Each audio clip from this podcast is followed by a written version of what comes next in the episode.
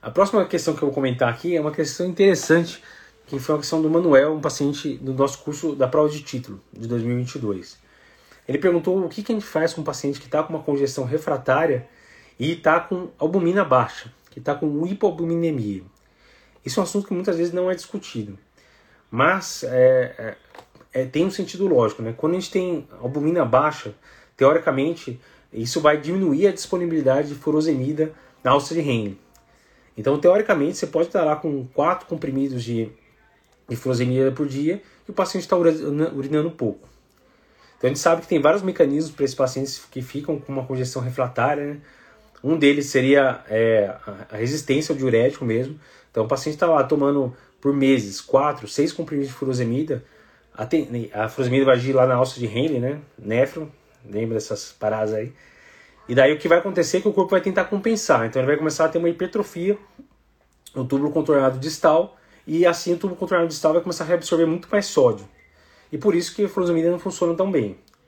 E por isso também que se a gente usar algum remédio que bloqueia lá o túbulo contornado distal, a gente vai ter um efeito bom, que seria a hidrocortiazida, um tiazídico. Então esse é o racional do bloqueio sequencial do néfron. Então você está usando furosemida já, está com espirono, que é outro diurético, é poupador de potássio, mas a gente não está usando só pelo efeito de diurese, né? Você vai utilizar também pelo efeito dele é, em remodelamento cardíaco, etc. E daí você introduziria um terceiro diurético, que seria um tiazídico, para bloquear esse tubo contornado distal. Então, apesar do tiazídico ser um diurético fraco, nesse cenário que o paciente está com hipertrofia do tubo contornado distal, ele pode ajudar bastante. Mas o que o Manuel trouxe para a gente aqui de, de, questão foi o paciente que às vezes continua com, com sintomas refratários, mesmo usando, às vezes, o bloqueio sequencial do néfron. E você vai lá, colhe uma albumina dele, tem albumina de 2,5. Normal geralmente acima de 3,5. A gente sabe que uma albumina baixa é um sinal de mau prognóstico no paciente com IC, beleza. Mas o que, que a gente vai fazer com isso? A princípio, a gente não tem muita evidência para dar albumina para esse paciente. Então, não há recomendações para repor albumina. Mas, quando você vai ver a diretriz de 2018, eles colocam lá fatores, que tem uma tabela para quem se interessar, quadro 2.1, até peguei aqui.